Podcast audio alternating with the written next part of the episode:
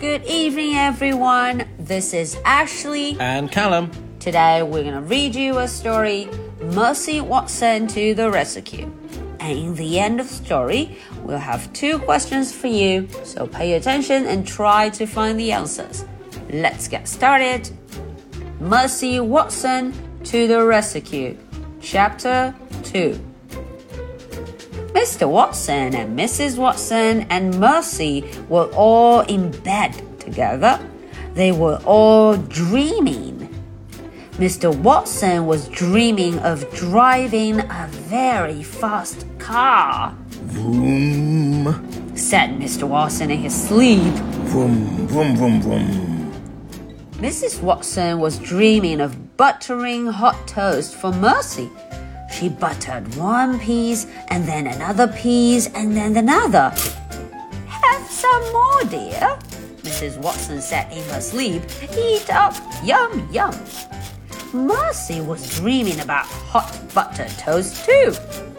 In Mercy's dream, hot buttered toast was piled high on her favorite blue plate, and Mrs. Watson was buttering still more.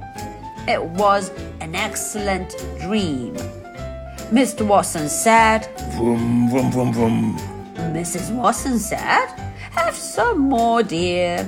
Mercy snuffled and chewed in her sleep.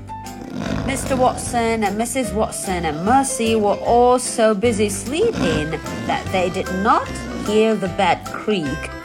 They were all so busy dreaming that they did not hear the floor moan.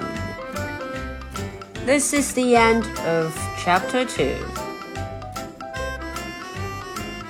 Alright, so that's tonight's story. Are you ready for my two questions?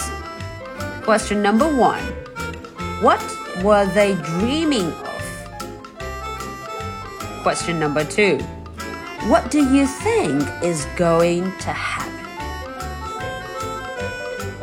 So, this is tonight's story. We're waiting for your answers. I'm Ashley. I'm Callum. Good, Good night. Bye.